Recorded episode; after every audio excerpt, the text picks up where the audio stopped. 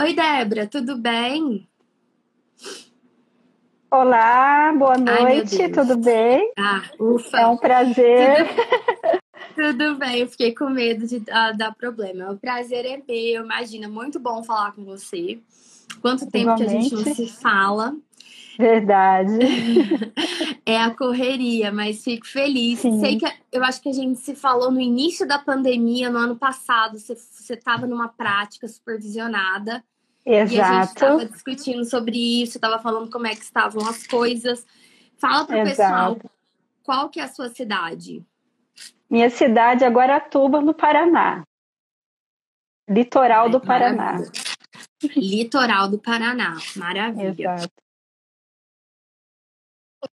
Pessoal, Débora. Ai, vamos contar para o pessoal então qual que é a sua profissão, qual que é a sua, na verdade, formação de base. Você é, você é, pedagoga, o que, que você é? Vamos exato, exato. Minha formação de base é pedagogia, né? Sou pedagoga. Também Quantos tenho anos uma... tem que você, é, que você é pedagoga? Eu sou formada desde 2012 em tá. pedagogia. Ok. Vamos fazer 12 anos, 10 anos. Meu Deus, eu com a minha matemática. Vamos fazer 10 anos ano que vem. Exato, exato. Logo após é, eu me formar em pedagogia, eu fiz uma outra pós, né, que é uma outra abordagem totalmente diferente da análise aplicada do comportamento, que foi psicopedagogia, né? E logo depois que eu completei, que eu fiz essa, finalizei essa pós, eu comecei a entrar em contato com a análise do comportamento aplicada. Mas por quê? Porque você começou a receber pacientes, alunos com autismo? Exato, exato, porque eu comecei a ter contato com crianças autistas. Né? Inclusive, foi uma família que me apresentou a análise do comportamento aplicada. Né? Entendi. E através a dessa família. família... Que interessante, né? E isso, isso já tem quanto tempo? Só para a gente poder é, entender como que eram as coisas, porque tudo está mudando muito rápido, né? Então, para a uhum. gente entender como que eram as coisas das famílias já procurarem esse tipo de terapia. Olha, Michelle, isso já vai fazer aproximadamente uns seis anos. Seis anos. Seis anos. Uhum. Só para a gente entender, você se formou em, em, em, em pedagogia, você foi para a sala de aula ou não? Você já foi fazer pós em psicopedagogia e já queria atuar mais no um a um em ambiente clínico? Na verdade, eu cheguei a ter contato sim com uma escola aqui, que uma, com uma escola que tem um, o setor de inclusão, sabe? E eu atendia crianças com dificuldades de aprendizagem, crianças diagnosticadas com algum transtorno do, com algum transtorno do neurodesenvolvimento ou transtornos de aprendizagem específicas e comecei a tomar gosto por essa área, sabe? Eu percebi que era esse caminho que eu tinha que seguir, trilhar, sabe? Era o meu perfil de atendimento, era o que eu gostava de fazer, porém eu precisava de uma formação mais sistemática. Eu senti isso na minha prática, uma formação mais sistemática, uma formação mais estruturada, uh, que me desse mais suporte e objetividade para lidar com essas crianças, sabe? Uhum. E através dessa família que me apresentou a análise do comportamento aplicada, que eu percebi que era exatamente esse caminho que eu precisava trilhar. E, e por que, que você foi fazer pós em psicopedagogia? O que, que você esperava do curso? O que, que você buscava? Porque esse é um trajeto muito uhum. comum das pessoas fazerem. Uhum. É, de não só pedagogos, mas é, psicólogos, fonoaudiólogos, todas as pessoas geralmente que querem trabalhar com aprendizagem, uhum. é, principalmente com pessoas com ou dificuldade de aprendizagem ou transtornos no desenvolvimento, as uhum. pessoas buscam fazer uma pós em psicopedagogia. Foi o que eu busquei uhum. na minha época e, e qual que era a sua o seu propósito quando você foi buscar uma pós em psicopedagogia? Sim, então, na universidade, eu já comecei a, a, a focar nessa área. Através das disciplinas, eu percebi que o que mais me chamava atenção é a área de dificuldade de aprendizagem. Na academia que eu tive contato com psicopedagogia, cursando pedagogia. Só que eu não conhecia, não tinha nem ideia que existia essa ciência, análise do comportamento aplicada que era uma abordagem totalmente diferente que poderia me dar uma estrutura muito maior, sabe? Eu tive, a, tive contato, tive conhecimento apenas da psicopedagogia. Só que na prática, eu percebi que ela não, não estava me dando todas as respostas, o suporte adequado e suficiente para trabalhar nessa área. Uhum, entendi, entendi. É, uhum. E aí, então, como que essa, essa família que você falou, que te apresentou a análise do comportamento, como uhum. que essa uhum. família chegou até você? Ele era seu cliente, ele, ele já era seu paciente por causa da psico, que você como psicopedagoga, como é que foi? Então, eu atendia né, essa criança nesse setor de inclusão dessa escola. Ah, né? tá. E exatamente.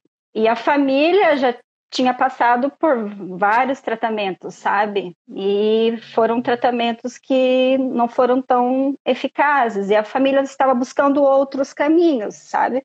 Essa família já estava procurando algo diferente para essa criança, né? Então, a família marcou uma reunião comigo, me apresentou, né? a análise do comportamento aplicada e me propôs é, começar a aplicar os programas sob supervisão já de uma outra analista do comportamento experiente na área, sabe? Eu aceitei, percebi que era exatamente aquele caminho que eu, que eu precisava trilhar para começar é, atender mesmo profissionalmente. Na verdade, eu já estava atendendo profissionalmente, mas de forma mais eficaz, sabe? Com resultados mais eficazes. E me profissionalizar cada vez mais, porque um profissional de qualidade, ele nunca para de estudar, ele sempre vai buscando caminhos mais eficazes. Exatamente. Mesmo quando a gente já sabe uma uhum. coisa, né, a gente vai uhum. masterizando aquilo. Então, uhum. eu agora, por exemplo, na formação de ATs que eu estou fazendo, eu estou revendo coisas que eu já vi, uhum. eu tô é, lendo coisas novas, aprofundando ou vendo sobre uma outra perspectiva aquilo que eu já estudei. Então, assim, uhum. porque a, os artigos científicos, eles não deixam de ser publicados, eles estão sempre sendo publicados, então sempre há coisas para ler e para estudar. Uhum. É, mas aí, então, o seu contato com essa família era dentro da escola. Só que Exato. provavelmente, por você desenvolver um bom trabalho, a família deve Exato. ter gostado Obrigada. de você e fizeram Obrigada. um convite para que Exato. você pudesse atendê-lo fora da e... escola. Perfeito, perfeito. Aí começou a minha prática clínica, né? Na escola eu estava tendo uma prática institucional. Sim. Eu comecei numa prática clínica. E desde o início numa... era isso, era isso que eu vislumbrava, né, desde o início. Então, Sim. eu abri um consultório pequeno, né, comecei a receber... Mas isso já nessa época? É, é já nessa época, tá. né, por exemplo, a família me propôs isso no final do ano, né, fechamos ali com a escola, uhum. né, no ano seguinte, eu já estava em consultório, né? Eu abri um pequeno consultório que, aos pouquinhos, eu fui ampliando. Fui, receber, fui recebendo diversas demandas, diversas crianças com o mesmo perfil, né?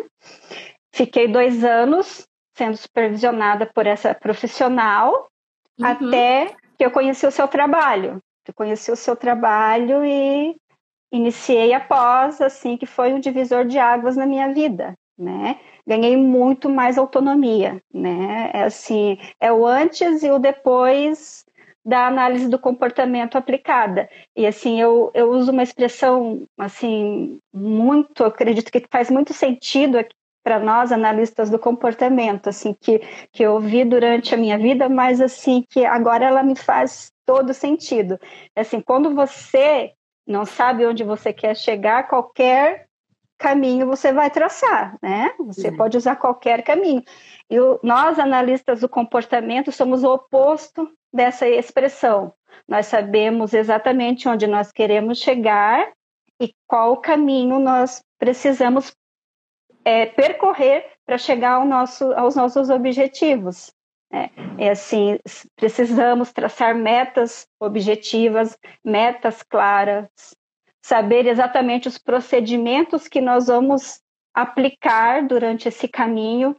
É essa a diferença que a análise aplicada do comportamento faz na vida das, das pessoas. Quando você tem metas claras, quando você sabe exatamente o caminho que você quer percorrer, você consegue chegar no resultado. Sim. Se você não está chegando no resultado, algo está acontecendo. É, Aí, é, às vezes durante você está atirando para todos os lados, que é o que Exato. às vezes as pessoas fazem, né? Elas atiram para todos os lados. É, Exatamente. você até pode dar vários tiros, mas eu acho que você tem que dar todos na mesma direção. Só que as pessoas vão para direções diferentes. Então, é, eu acho que sempre as pessoas têm que pegar o que fazem sentido para elas. É, Exato. E vão ter pessoas que, às vezes, uma área vai fazer mais sentido, outra outra área vai fazer mais sentido. Então, para você, para mim, igual para você, fez sentido a terapia ABA para trabalho com crianças com atraso no desenvolvimento. Pode ser que outras pessoas, outras coisas fazem, façam sentido e tá tudo bem. Você tem que trabalhar é, no que faz sentido para você, porque eu acho que isso que vai te dar gosto no seu trabalho, porque eu acho que não tem nada mais é, é, frustrante, que te gera ansiedade, que te gera depressão, do que você fazer algo que não que você não acredita, que não faz sentido para você. Então, tem pessoas que trabalham como psicopedagoga e usam os instrumentos da psicopedagogia e aquilo Sim. faz sentido para elas. Para mim, Sim. quando eu estudei psicopedagogia, aquilo, eu já conhecia análise do comportamento quando eu fiz, quando eu fiz pós em psicopedagogia. Aquilo não fazia sentido para mim. Tudo era muito abstrato, tudo era Exato. muito assim, eu não conseguia ver a aplicabilidade prática. Era tudo Exato. muito no campo do, do imaginário, do pouco concreto, do pouco muito subjetivo e abstrato. Demais. Então aquilo me dava uma aflição, eu acho que até pelo uhum. meu perfil, que sou, uma, que sou uma uhum. pessoa ansiosa, que sou uma pessoa mais pragmática, é, mais uhum. assim, direta ao ponto, nessas né, coisas de Exato. ter resultado com aquilo que eu tô fazendo, aquilo me deixava muito é, é, incomodada, muito incomodada. Então, para mim, Exato. a psicopedagogia não fez sentido. Respeito quem utiliza dos seus instrumentos, Sim, mas para mim, Michelle, não fez sentido. E eu acho que Exatamente. cada um tem que buscar aquilo Exatamente. que faz sentido. Exatamente. É, muitas vezes eu mesma sou chamada de sistemática, mas essa sistematização tem muito a ver com a minha prática profissional, sabe? É, eu sempre explico para as famílias é, e profissionais que eu tenho contato.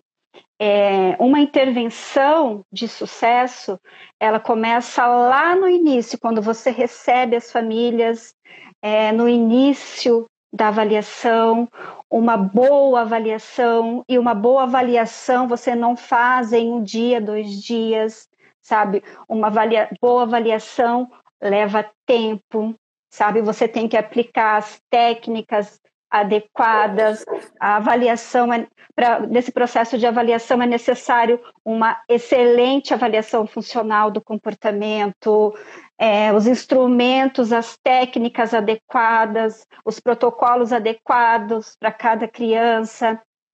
Aí sim. sim, você consegue traçar suas metas, metas observáveis, metas mensuráveis, objetivos adequados, os caminhos que você deve seguir, sabe? Uhum. É necessário objetividade, sistematividade nesse processo, sabe? sistematização é muito importante, sabe? Você tem que saber exatamente o caminho que você vai trilhar para chegar para chegar no seu objetivo. Sem essa sistematização, Sim. você não consegue, você não consegue fazer uma intervenção de sucesso, vão ficar brechas ali. Muitas Sim. coisas vão passar desapercebidos. É necessário uma observação em ambiente natural. Uhum. É necessário uma boa entrevista com a família. É uhum. É necessário você aplicar técnicas adequadas para você conseguir enxergar ali exatamente quais são os excessos comportamentais, quais são os déficits comportamentais que a criança tem. E através disso você elencar todos os objetivos. Por onde você vai começar? Será que uhum. por esse caminho que você é, pretende trilhar, a criança vai conseguir avançar? Ela tem pré-requisitos necessários para você trilhar esse caminho?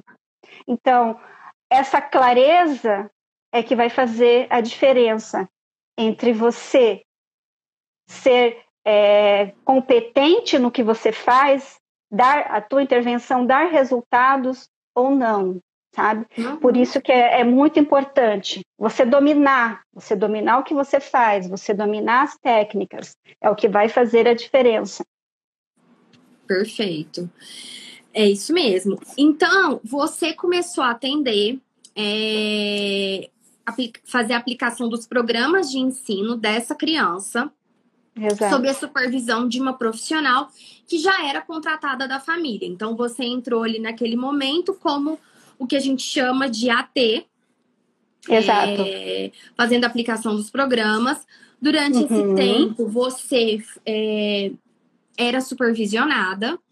Isso. E, ao, então você foi da prática para depois ir para a teoria, né? É, é, Exato. Você foi Exato. vendo aquelas coisas. E aí, Isso. você foi, provavelmente, o seu comportamento de é, querer saber mais ali é, dessa área foi reforçado pelos resultados que você via a criança ter. Totalmente. Com certeza. Você via totalmente. aquilo e falava assim: meu Deus, eu preciso saber mais sobre isso. E claro Exato. que uma pessoa ela quer ter autonomia, né? Como você falou, você Sim. quer ter autonomia de trabalho, porque Exato. é natural nem sempre você concordar com aquilo que o supervisor te orienta.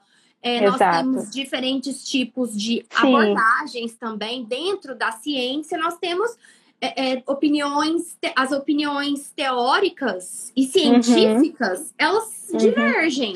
Né? Nós temos e é muito comum isso acontecer. Muito, Exato. né? Nós temos, vamos uhum. chamar aí de escolas que defendem Exato. uma coisa, escolas que defendem outra. Uhum. E assim, é assim no direito, né? A gente chama no direito aí, pegar meus tempos áureos do direito. Nós temos as correntes, a doutrina que defende tal coisa, a doutrina que defende outra coisa. E na Exato. análise do comportamento não é diferente. Nós também Exatamente. temos isso. Exatamente. E às vezes ambas com embasamento teórico e com embasamento científico. Porque uma pessoa fez uma pesquisa e encontrou um dado. Outra pessoa fez outra pesquisa e encontrou outro dado. Uhum. Então, ela, cada uma vai defender ali o, aquilo que cada um pensa. E às vezes tem Isso é debates é aí acalorados sobre cada tema. E as pessoas Exatamente. divergem. Eu acredito que isso faz parte do processo de desenvolvimento e amadurecimento de todo profissional, né? Eu acredito que o profissional que vislumbra crescer na área, é, que não é um profissional passivo, né? Ele é ativo em todo o processo. Ele vai atrás, ele vai pesquisar. Muitas vezes ele não vai concordar, é, desde que haja um respeito. Isso é muito comum, sabe? Sim, tudo Isso é bem muito comum a gente divergir, né? Exatamente, exatamente, perfeito. E fez parte do meu processo de desenvolvimento como como profissional, sabe? Hoje a, a gama de conhecimento Sim. que eu e experiência que eu tenho, sabe, é muito maior do que no, no início e é natural, sabe? Isso significa, né? Fico muito feliz também que eu estou crescendo como profissional e tenho muito ainda a crescer e muito a uhum. aprender e estou correndo atrás São disso. Ciclos. São ciclos Exato. da nossa vida e, e faz parte. Uhum. E essa divergência entre os profissionais, e eu tenho certeza que hoje você também vive ela, com as equipes uhum. terapêuticas. Sim, às vezes a fono tem uma opinião, a terapeuta ocupacional tem outra opinião. A gente até uhum. tem um módulo na pós que a gente fala, né? Isso. A questão da divergência profissional, como isso. a gente lida com isso, porque não é fácil. É, porque às vezes a gente fica tão envolvido com, com os casos que a gente vê, né, tem tanta certeza muitas vezes que às vezes, né, gera umas faíscas ali no momento, no cansaço. A gente, claro, sempre busca ser ético, óbvio, é, mas assim, a gente muitas vezes quando a gente é muito apaixonado por aquilo, por aquilo que a gente faz, a gente tem uhum. essa essa pegada, né, de querer, não, mas deixa eu te mostrar o outro lado, olha, é assim, olha, uhum. eu faço, eu tô fazendo, tá dando certo, olha aqui o vídeo, me vê fazendo.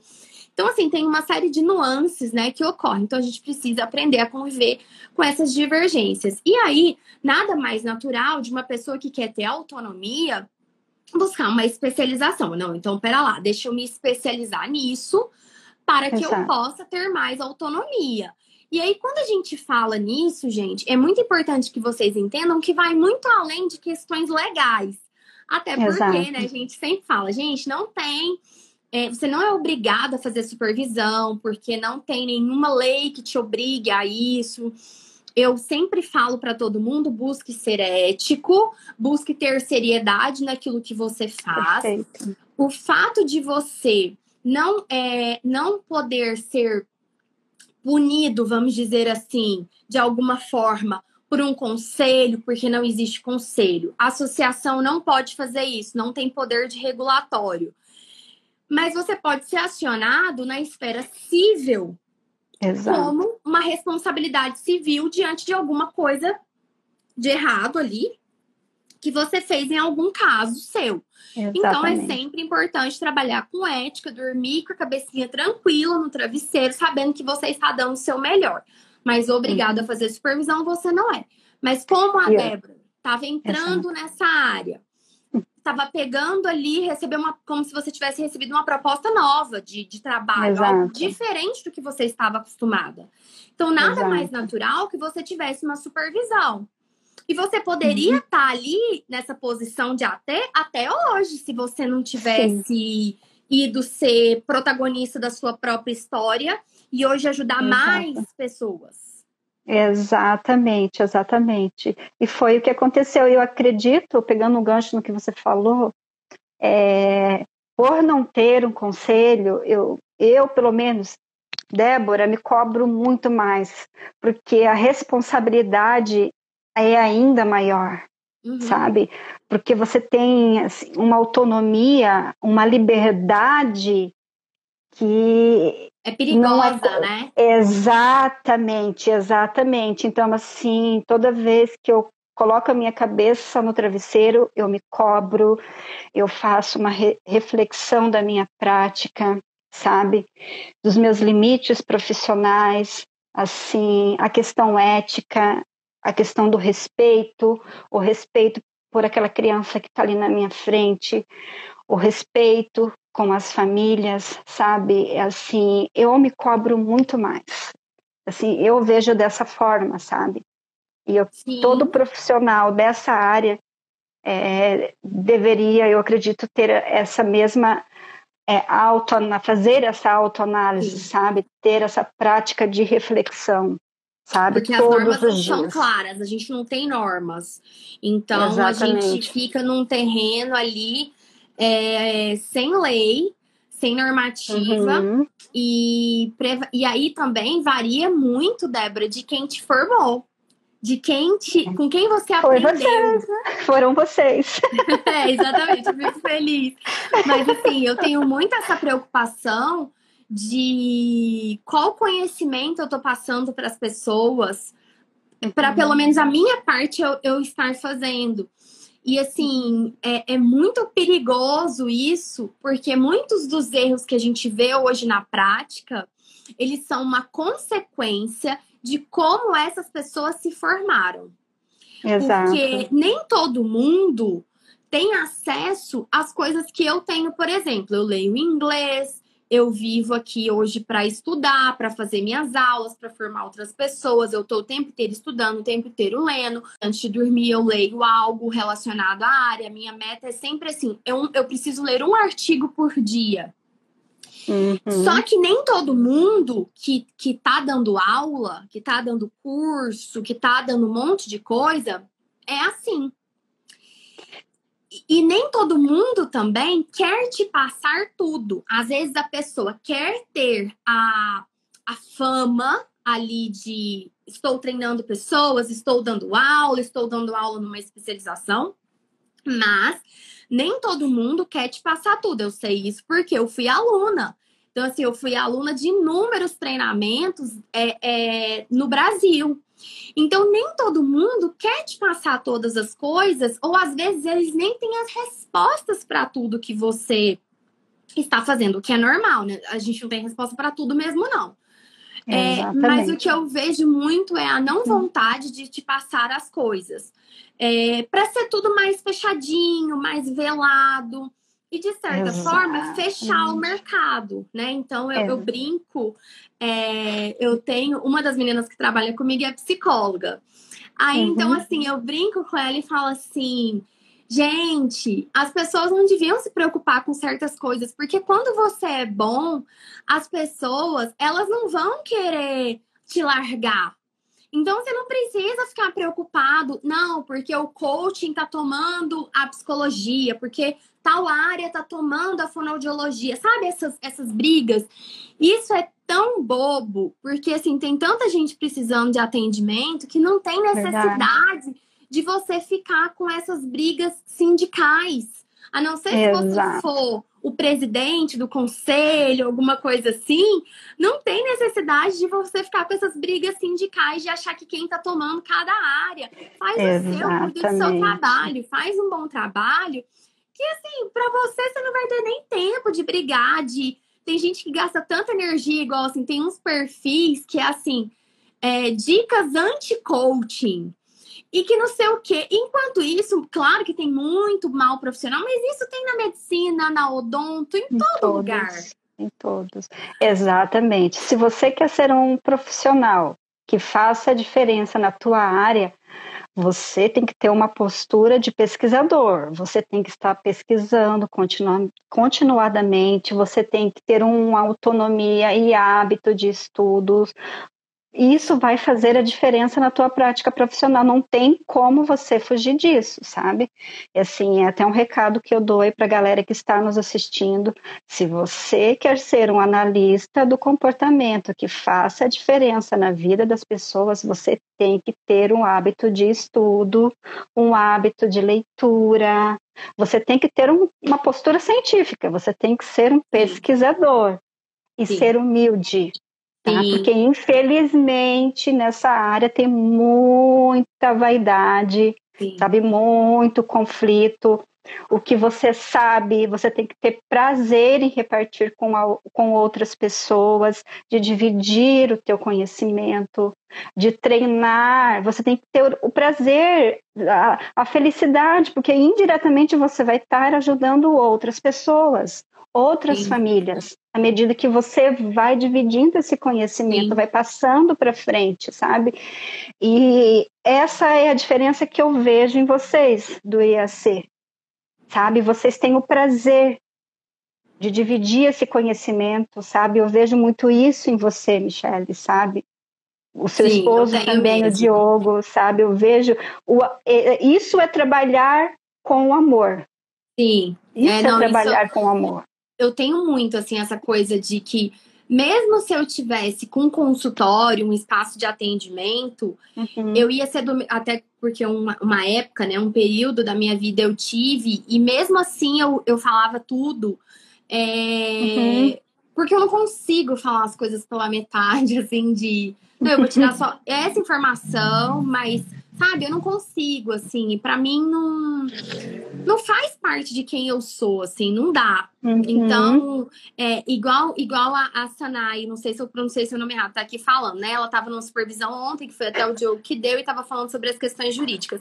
E é isso que eu quero. Eu não quero que, as, que eu não quero que, tipo, as pessoas venham fazer supervisão. Hoje, hoje, em todos os nossos treinamentos, a gente tem prática supervisionada. Eu não quero que a pessoa venha fazer supervisão porque ela é obrigada eu quero que ela venha por prazer, porque ela Exato. vai achar que aquilo vai contribuir com a prática dela, que lá vai ser um ambiente seguro para ela poder falar das angústias dela, das dúvidas, trazer os casos, discutir, a gente ter diversas perspectivas de diferentes profissionais a gente uhum. discutir condutas éticas. Eu quero que eles tenham, que as pessoas tenham prazer, que não que elas, nossa, eu sou obrigada a ter supervisão, porque se eu não fizer, alguém vai me denunciar XYZ. Esses dias para trás, uhum.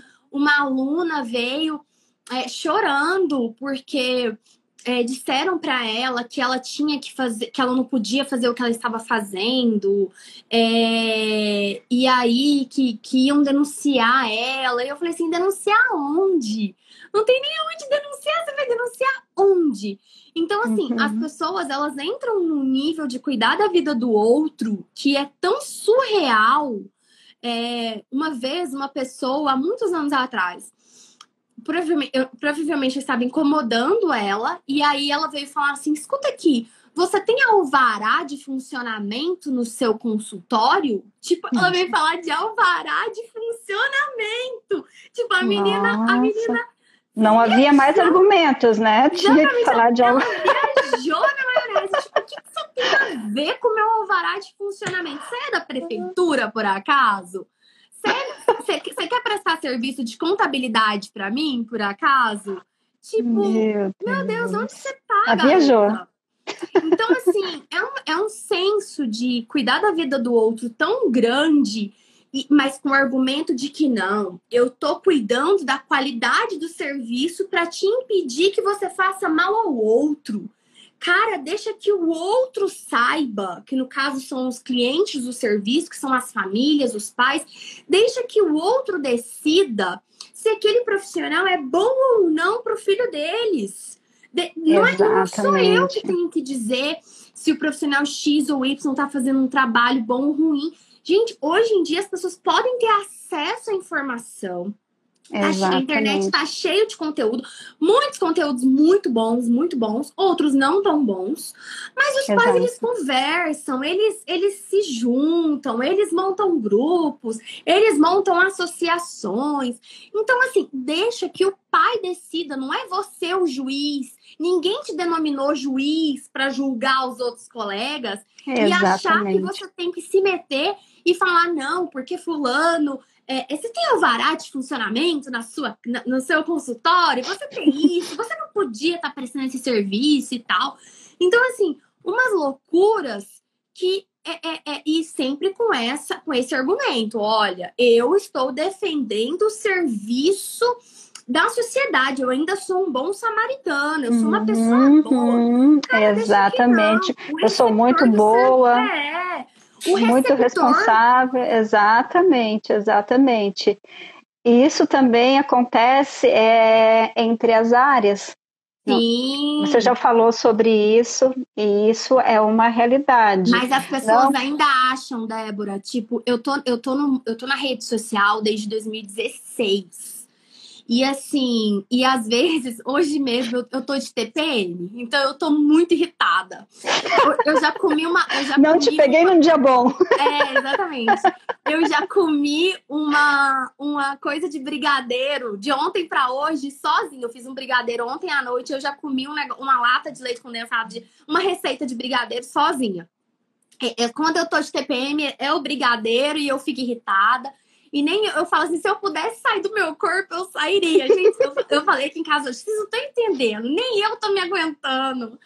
E aí eu falei, eu brinquei como eu tava com o Diogo e a Maria, minha diarista, na cozinha. Eu falei assim, gente, vocês não sabem o que eu passo, vocês não me entendem.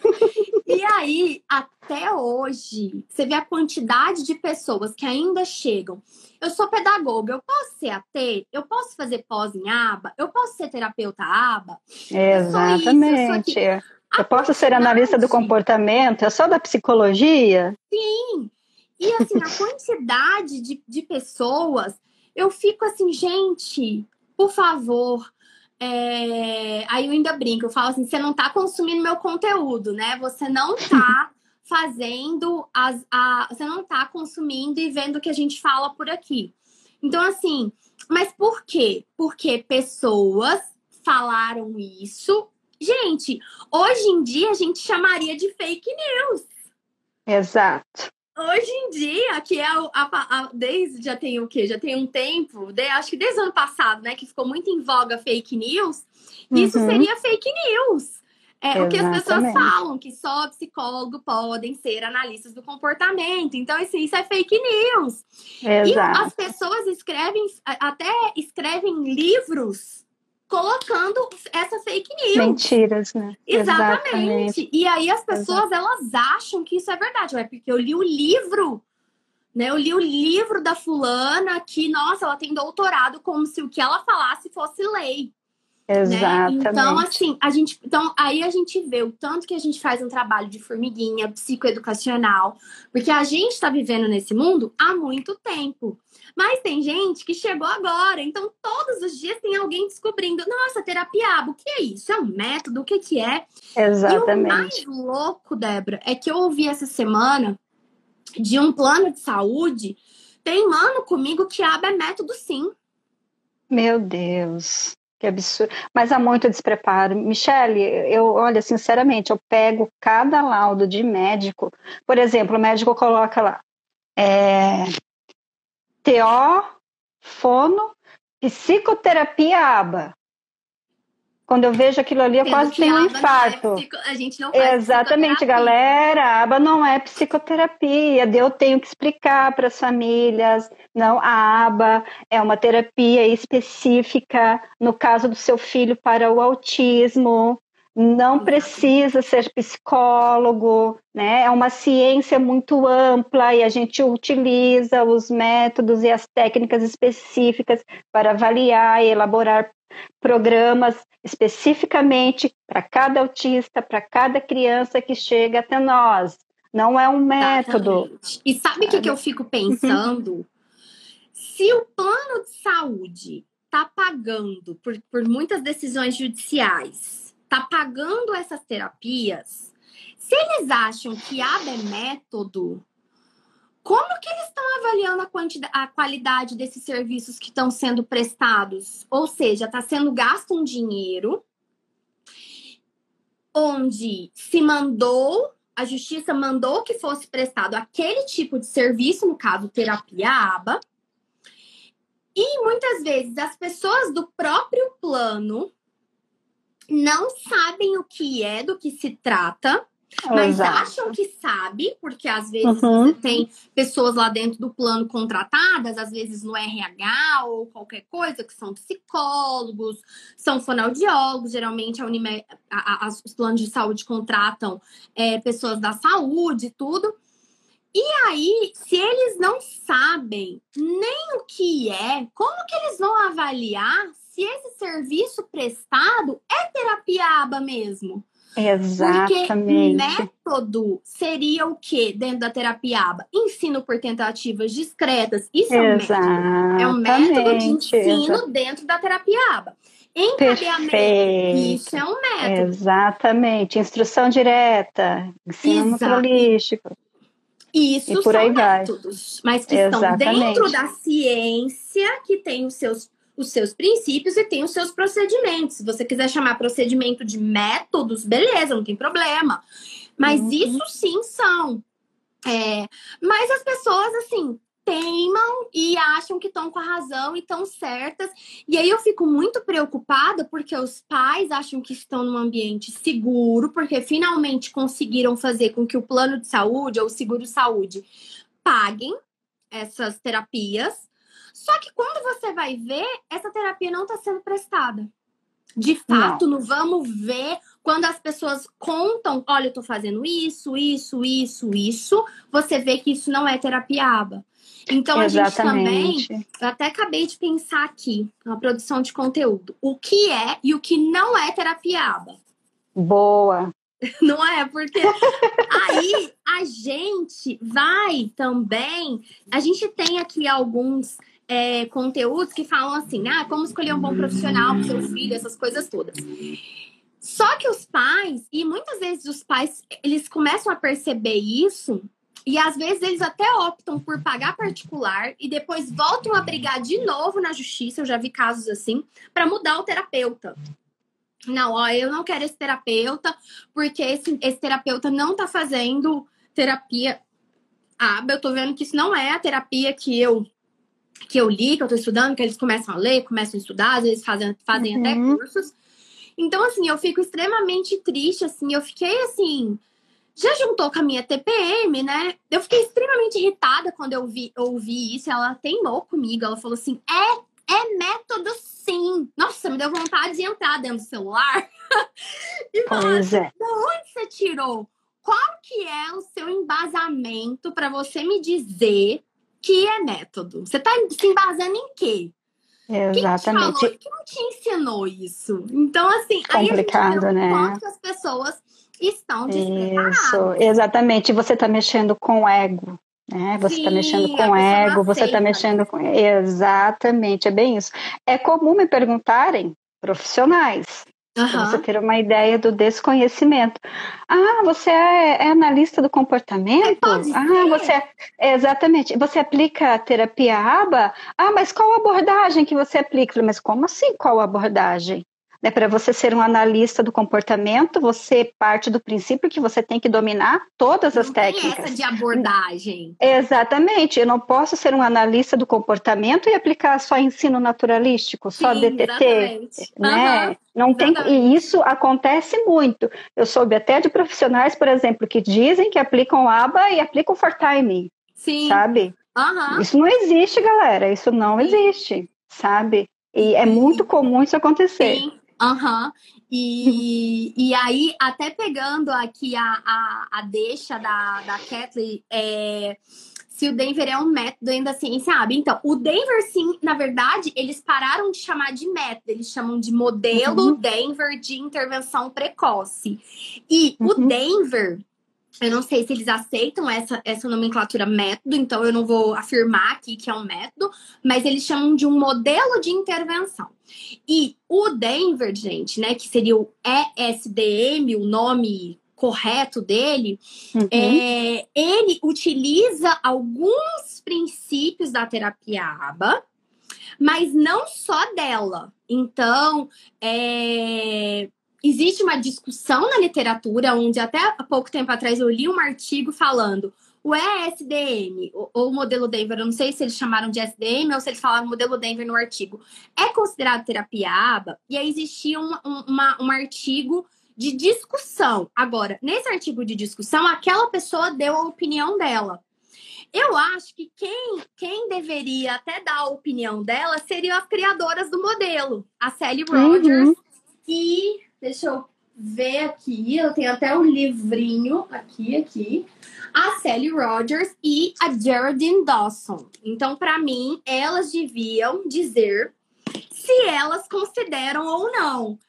É, então, assim, eu, eu, eu diria que é um modelo de intervenção, mas que ele não é ABA, é, não faz parte da terapia ABA realmente tá? Então ele é um modelo Perfeito. próprio, onde para que você aplique, você passa por um treinamento específico e onde ele não tem na sua base todos os princípios e todos os procedimentos da terapia ABA, mas ele pega emprestado algum, alguns princípios da terapia ABA, mas junto com outras coisas. Então ele se difere da terapia ABA. Então eu, Michele, mas isso não é norma, não é regra, é a minha opinião, não considero Denver como terapia ABA. Eu considero Perfeito. que ele pega princípios assim como outros modelos de intervenção. Ele utiliza, Exatamente. por exemplo, Adriano, o princípio do reforço. Reforço positivo. Esse é um dos Perfeito. princípios. Agora, eu não sou uma estudante profunda de modelo Denver de intervenção, porque não faz parte da minha seara de interesses. Então, eu como eu preferi estudar a análise do comportamento em si de uma maneira mais densa e profunda na sua Perfeito. aplicação para o autismo, com seus princípios, como que é uma terapia que utiliza como base o reforço, como que é uma terapia, como que é um procedimento de extinção aplicada para uma criança que tem problema de comportamento, como Exato. que é fazer uma análise funcional e dela elaborar um plano de intervenção comportamental para problemas de comportamento? Como que é elaborar programas de ensino baseado nos princípios e nos procedimentos de análise do comportamento? Então, eu formo profissionais como a Débora para isso, né? Só que okay, tem a Débora poderia, por exemplo, por algum motivo, ter ido. Não, beleza, eu sou uma analista do comportamento, eu, eu, você pode chamar de analista do comportamento ou terapeuta aba, fica ao seu critério. Você pode, a Débora poderia, por exemplo, ter falado assim: ah, não, o Denver, o modelo Denver de intervenção precoce está fazendo sentido para mim. Então, eu vou pegar e vou é, me aprofundar nisso. Exatamente. Mas aí, então, como eu faria? Por exemplo, se eu pegasse uma criança um pouquinho mais velha, lá pelos seus cinco, Esse é seis é anos, né? Como é que eu faria com Denver, né? Não teria esse, como, galera, não teria esse como. Esse que é o problema que as pessoas, eu não sei como elas fazem na prática, eu realmente, de coração, eu não sei, porque o Denver é até os quatro anos de idade. É, é, e aí, o que que acontece? Uh, aqui, por exemplo, gente, logo no prefácio, por isso que eu amo estudar. Logo no, é, é, logo no prefácio, ele já fala que é, na página 15 desse livro aqui, porque eu tenho esse livro aqui há muitos no prefácio ele fala, né, que o, o SDM partilha características com abordagens que são baseadas na análise do comportamento. Os procedimentos de ensino seguem os princípios do condicionamento operante e têm por base as poderosas ferramentas de ensino ABA: ajudas, enfraquecimento das ajudas, modelagem, encadeamento, de uma forma bem articulada. No entanto, o ESDM difere de algumas abordagens a que ele chama do ABA, que já é um erro gravíssimo, chamar do ABA o livro. Agora, Exatamente. esse livro aqui está em português de Portugal.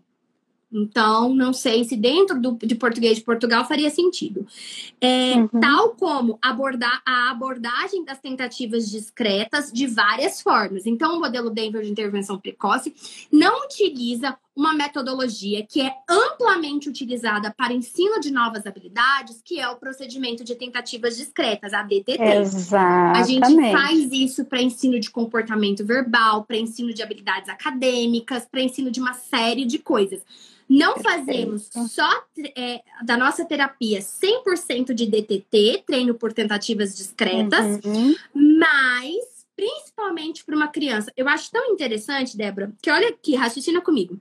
Uma criança, no início de uma intervenção, a gente precisa de um treino mais estruturado para ela. Por quê? Porque ela tem muitas habilidades para aprender, ela não está acostumada ainda a essa dinâmica da terapia, de ser de receber reforço, de devolver o reforço. Essas são uma série de problemas que a gente tem numa criança com início de terapia. Não permanece sentada muito tempo, não, e tem, não como, Precisamos começar exatamente de habilidades muito básicas, muito elementares. Exatamente. E aí, qual que é a recomendação da terapia AB? E é por isso é, é, são uma série de coisas que, quanto mais eu estudo sobre análise do comportamento, eu vejo que, a, que a, o modelo Denver de intervenção precoce não é terapia AB, não pode ser considerado.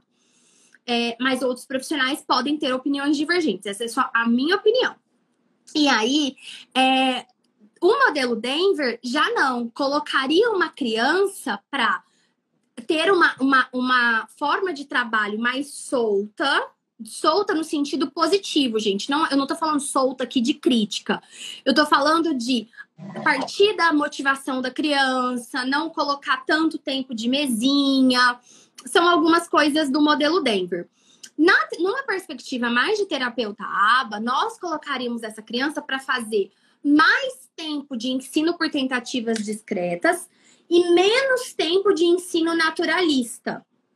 E à medida que ela fosse ganhando mais habilidades, aí sim a gente ia igualando os processos até que a gente pudesse ter um ensino mais naturalista e menos estruturado. Até porque o ensino estruturado dá muito mais trabalho e requer muitas vezes uma instrução de um para um, um cuidado maior na forma de se dar a instrução uma série de coisas, onde o ensino mais natural é como todas as crianças aprendem realmente. E, exatamente. E eu já tive a experiência de pegar crianças, exato, crianças que veio desse modelo, sabe, de um ensino mais naturalista e a criança ficou por meses. E infelizmente a criança veio para mim com uma série de comportamentos inadequados, sabe? Infelizmente. E assim, até nós conseguirmos limpar todos esses comportamentos que eram barreiras para o desenvolvimento, e toma tempo, galera. Então, assim, é importante desde o início uma intervenção adequada, um ensino mais estruturado, Sim. a aprendizagem fica muito mais eficiente. Né? Pensa, a criança perdeu muito tempo, sabe? Sim. Muito tempo só sendo a, terapeuta sendo direcionada ao que a criança deseja, Sim. ao invés de ter um equilíbrio aí, de ter um esquema de reforçamento adequado e não ser apenas direcionada às motivações, sabe? É bem complicado, é bem complicado e a gente precisa trabalhar, quando vem assim, trabalhar dobrado, sabe? Sendo que não precisaria ter essa Sim todo esse incômodo, não, sabe? Você não é a primeira que me relata isso. Muito recentemente, uhum. agora, semana passada, uma aluna trouxe exatamente isso que você está falando.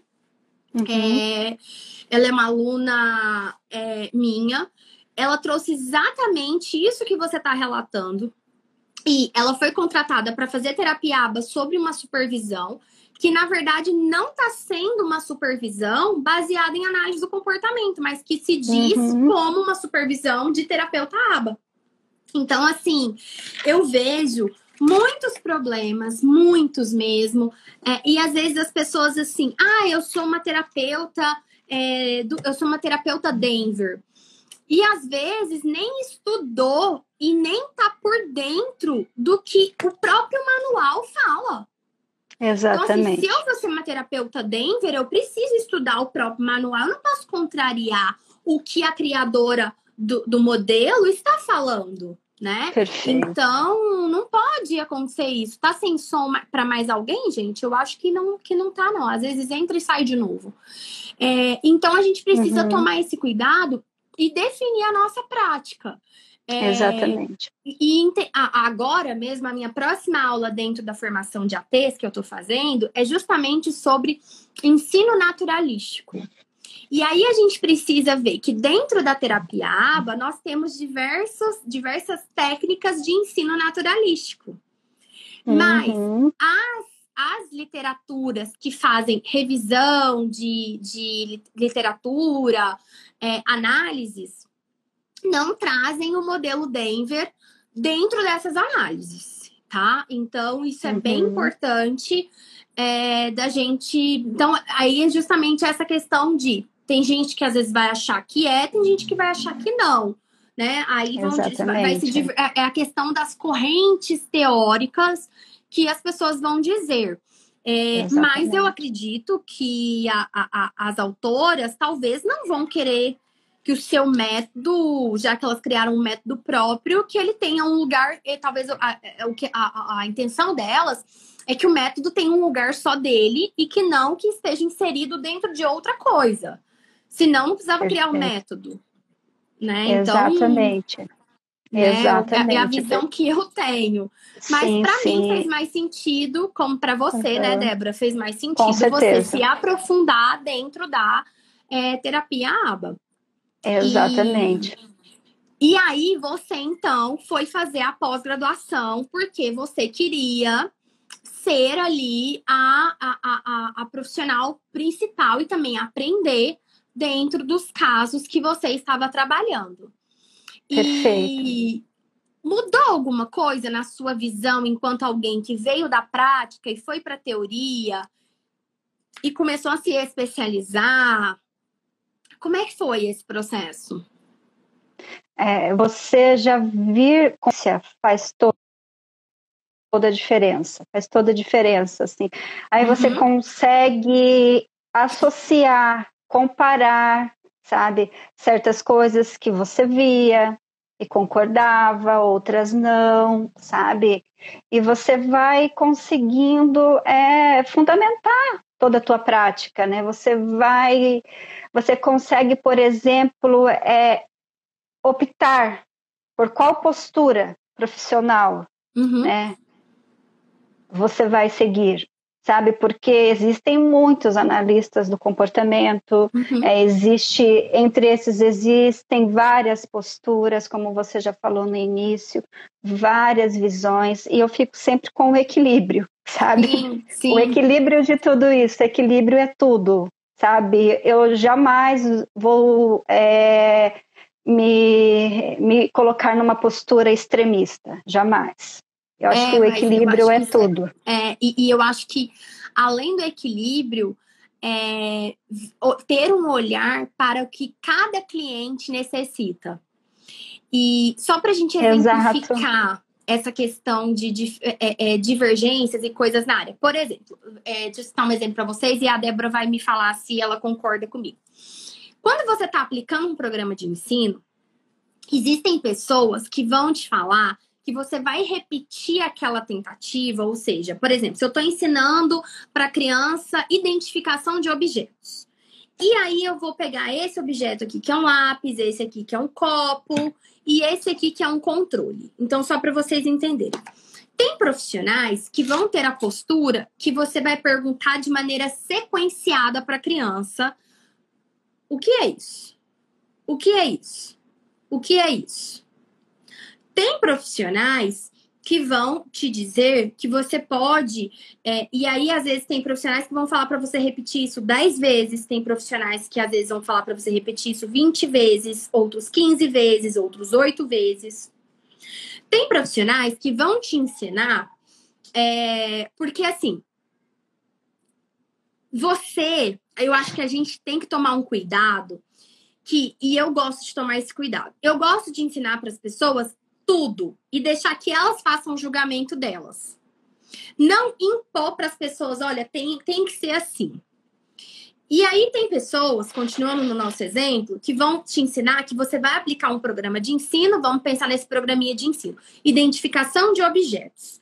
Identificação de objetos, por que, que você vai estar trabalhando esse ensino? Ah, você foi lá, fez a avaliação, você está ensinando novos vocabulários para a criança está ensinando para ela, para ela aumentar o vocabulário, está ensinando coisas de linguagem para ela. E aí tem pessoas que vai te falar, então, primeira corrente é que é isso, que é isso, repetindo. Outra corrente vai te falar que você pode misturar. Que é isso? Que você pode misturar. Tem gente que também vai te falar que você pode misturar as instruções. Que é isso? Faz igual. Bate, na, bate a mão na mesa. Você vai misturar as instruções. Então, tem gente que vai falar para você repetir seis vezes, dez vezes. Então, seis vezes de cada uma dessas instruções aqui seria duas vezes cada, mas de maneira misturada. Então, são diferentes correntes. Não, é, é, não, esse não é um exemplo clássico da, da diferença? Débora. Perfeito, perfeito. É exatamente isso, exatamente isso, exatamente isso. E isso vai da formação de cada profissional, da postura de cada profissional, sabe? Como eu falei. Tudo, a diferença de entre você intervir de forma eficaz ou não, eu sempre falei, passa por uma boa formação, sabe, um bom suporte na, no processo de formação e uma boa avaliação, uma Sim. boa avaliação. Porque sabe? vai te levar é uma boa importante. programação de ensino. Exatamente, exatamente, exatamente. Então não existe intervenção eficaz sem uma boa avaliação. Sabe, eu, eu, sempre insisto nisso. Sabe, a avaliação no início é tudo, a avaliação no processo, sabe? Não tem como você fazer uma avaliação no início da intervenção, quando a criança chega para você, e fazer outra avaliação só daqui um ano, dois anos, sabe? É, a, a, o processo de avaliação é constante, é constante, sabe?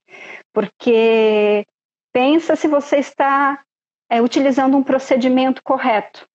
Uhum. Se você não coletar dados, se você não, não fazer um, um, processo de avaliação constante, quer dizer que você vai descobrir o teu erro só daqui um ano, dois anos, e essa criança, quanto tempo essa criança já perdeu, sabe? Sim.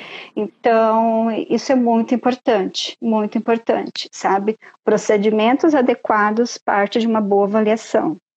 Sim, e... e... e do... Pode falar. E, e uma boa avaliação também parte do profissional ter o domínio, o domínio das técnicas, a análise funcional adequada, o protocolo adequado, a técnica adequada, sabe? Isso é, é são mu muitos critérios aí a serem Sim. analisados, sabe? Você vê, essa coisa de formação é tão séria e as pessoas acham isso, ah, é porque ela quer vender após, não sei É óbvio que eu quero vender após, né, gente? É meu produto, é. E eu, eu tenho muito orgulho dele. Eu morro Com de orgulho certeza. dessa pós-graduação. Então é óbvio, a gente vai querer vender aquilo que a gente tem orgulho. Não é para uhum. esconder ela sete chaves e ter vergonha Exato. dela. Eu, Exato. Eu, eu quero falar. E tem é... orgulho com toda razão. Exato, pois é, tá vendo? E aí, é, é, você sabe que na minha pós-graduação, eu não fui ensinada em procedimento de tentativas discretas. Você vê, as pessoas têm essa, essa ideia, né? Ai, porque pós-presencial é muito mais séria, que não sei Eu fiz uma pós-presencial de 24 meses.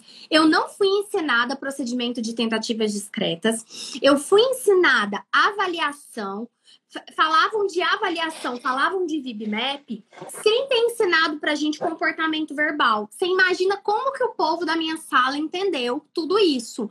Como que você vai ensinar o VibMap, esse instrumento de avaliação que foi assim, passado, né? Não posso dizer que foi ensinado, não, porque isso é, é, é, é absurdo eu falar que foi ensinado. Ele foi passado, e aí você ensinar, você passar esse conhecimento sem o aluno saber o que é comportamento verbal, o que é mando, o que é tato, ou seja, que são os operantes verbais. E aí eu fico pensando, gente, hello, tipo, eu sabia daquilo, porque nessa época eu já estudava VibMap, então eu já sabia de comportamento verbal.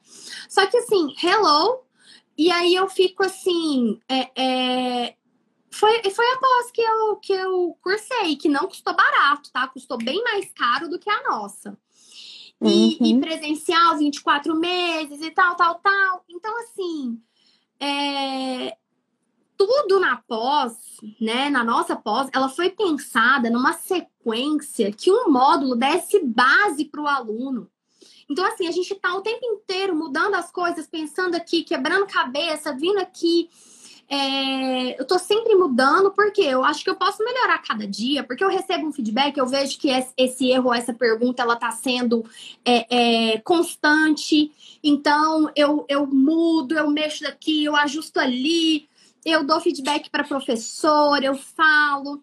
É, às vezes eu fico até assim meio, meio constrangida, não querendo falar, não, olha, mas eu queria que você desse uma ênfase nesse conteúdo, porque eu sei que é o que os alunos precisam, entendeu? Às vezes eu entro na prática supervisionada para cobrir alguma coisa, para dar um enfoque maior naquilo que eu acho que pode ter ficado um pouquinho sem, sem ter dado esse enfoque. Então, a prática ela complementa, porque a partir de um uhum. caso a gente faz a conexão da teoria com a prática. E aí, a gente vai juntando tudo isso e não tem como você ter um produto, você não ter orgulho dele, porque ele é massa demais mesmo. É, é. Gente, não existe uma pós, nem nos Estados Unidos. Não existe nenhum master nos Estados Unidos em aba igual a pós. Por quê? Porque a forma de ensinar, muitas vezes, a, a, a, as plataformas, o nível de exigência do americano vocês vão pirar porque eu vou falar, mas o nível de exigência educacional de cursos do americano, ele é inferior ao do brasileiro. O brasileiro, ele tem um nível é, de exigência maior. O americano, eu sei porque eu vivo comprando curso dos Estados Unidos. As plataformas não são tão, tão didáticas, não são tão boas. Às vezes a qualidade de, de imagem, de som, a usabilidade não é tão boa. E isso me leva a crer, já que então eu comprei já de várias instituições e todas são assim, que, que é o mercado. Então, que o mercado deles aceita bem essa qualidade de produto. Mas que o nosso mercado, eu não sei se o nosso mercado, mas pelo menos a Michelle não aceita, porque ela tem um, um padrão alto é, é, de, das coisas. Exatamente, é suado, galera, é suado. É eu suado. tenho que fazer o negócio no nível que, que é, é alto padrão. E, e se for para fazer diferente, eu não consigo. Eu sou daquela 880 para algumas coisas. Então, essa é uma delas. Estamos juntas.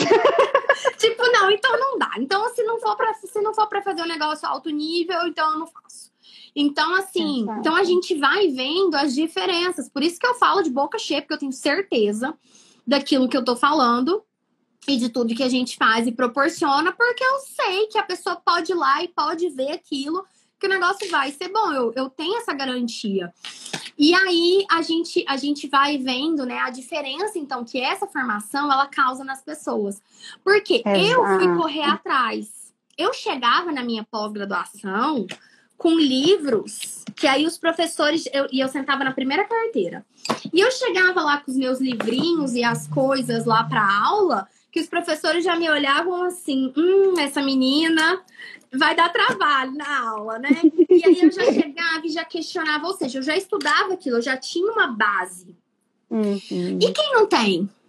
Exatamente, exatamente.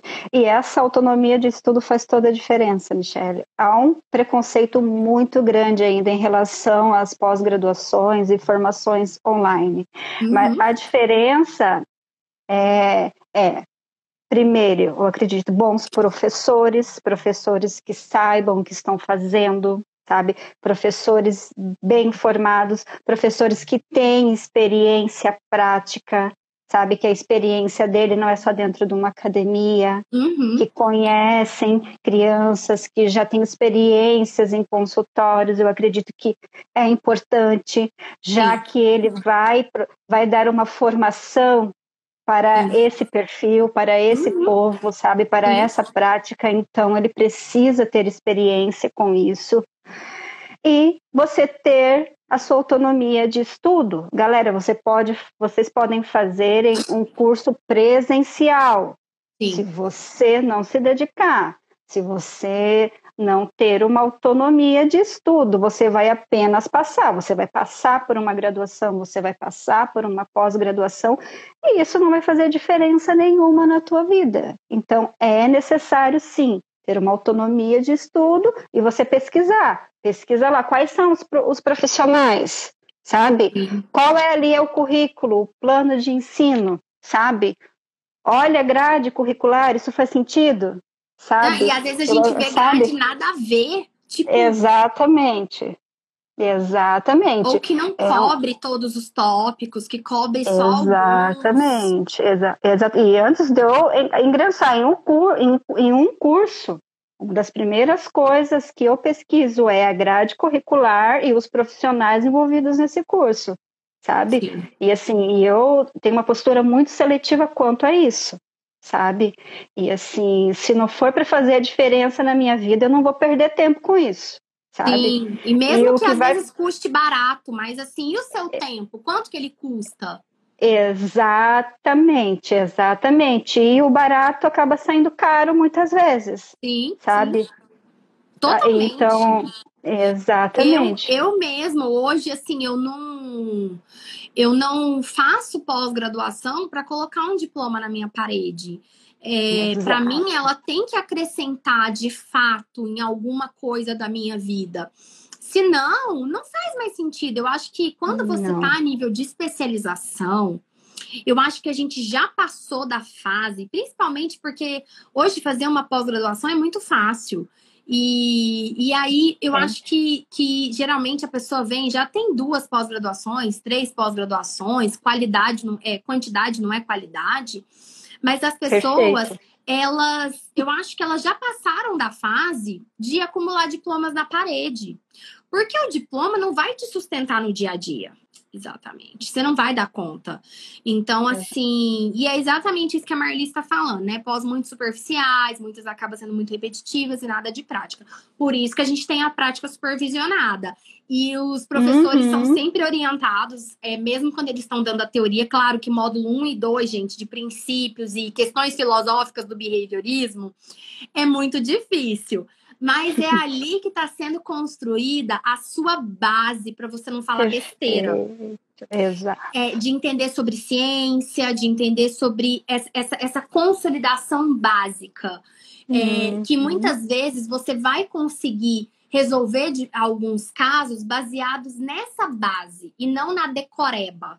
Porque Exatamente. tem coisas que não vão fazer. Isso aqui não é conteúdo de de decorar, sabe, gente? Não é um conteúdo de, de, decorar, é algo que Exatamente.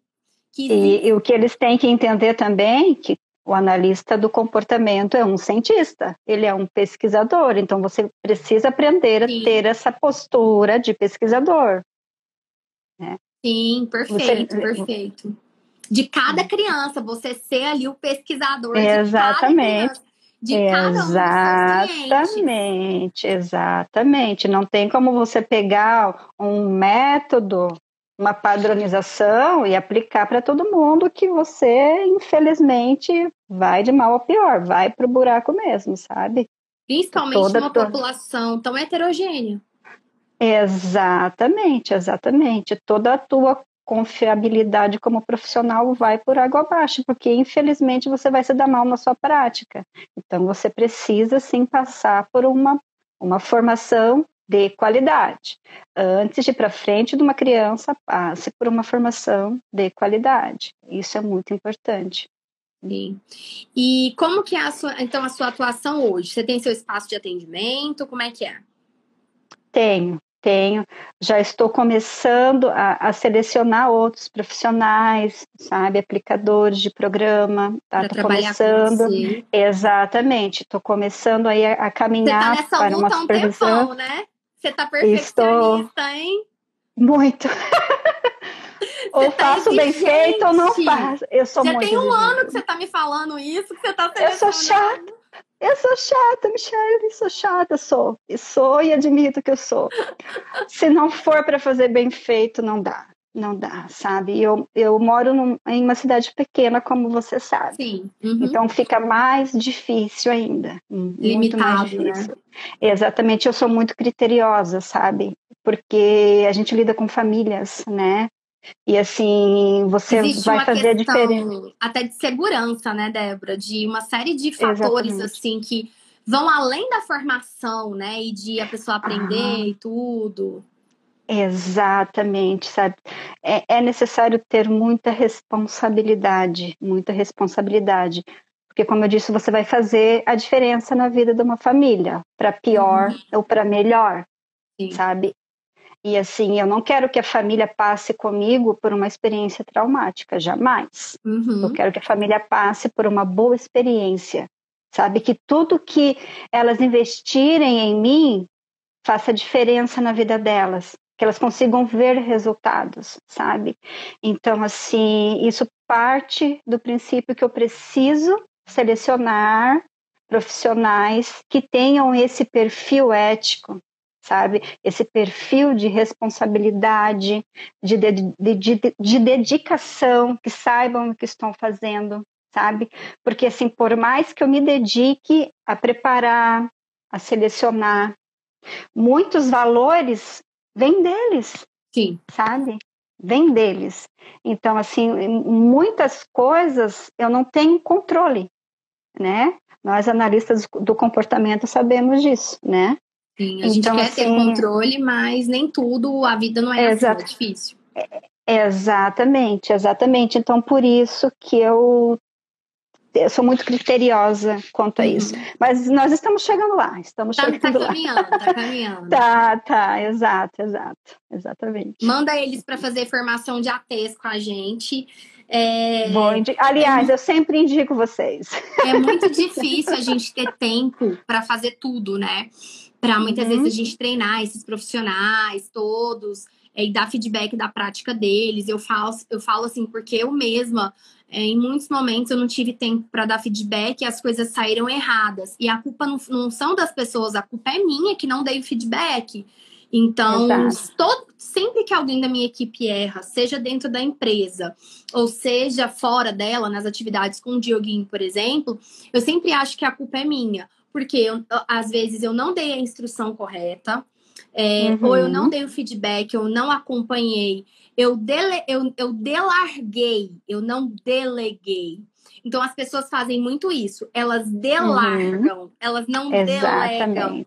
Porque o Exatamente. delegar requer que você passe e olhe se o que fez está correto isso. ou não, para que você um possa dar um feedback positivo uhum. ou corretivo. E Perfeito. muitas vezes a gente é tomado na avalanche de problemas da vida e de demandas que nós não conseguimos passar para dar esse feedback. E aí as pessoas querem culpar quem fez. E Exato. aí não, o problema somos nós, porque nós somos os responsáveis. Então, Perfeito. se algo não saiu Perfeito. daquele jeito, fui eu que não fez, que não, às vezes eu não dei a demanda de maneira clara, a instrução correta.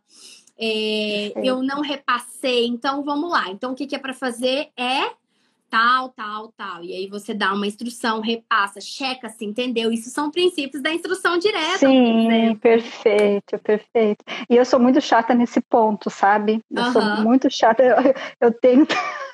Eu tenho todo um passo a passo, toda uma sistematização. Mas Já deu para é perceber que eu sou sistemática. Uhum. Não, mas isso é, é sabe, ótimo. Sabe? E assim, às vezes eu sou até cansativa. Porque daí eh, você, fica, você acaba ficando repetitiva, você né? repete, né? Mas isso é Sabe? é importante. Uhum. Chato. Alô, travou? Então você é chata, né? eu tava falando, voltou? Voltou. Exatamente, porque ele é repetitivo e ele fala um negócio, aí ele fala assim: mas as minhas coisas, elas têm menos chances de dar errado. É, a pessoa entende de fato, porque às vezes eu na correria eu falo, ah, falo assim o negócio e já, tipo assim, acho que a pessoa entendeu. Só que a pessoa uhum. não entendeu. E aí é onde os erros acontecem. Exato. E é isso acontece muito no nosso gerenciamento de equipes. Então, é você tá certinha, você tem que criar uma sistematização mesmo, porque é quando você vai ter a garantia de que aquele serviço vai ser prestado da maneira mais fidedigna possível dentro do que você planejou e organizou para aquela criança. É o que os pais esperam mesmo.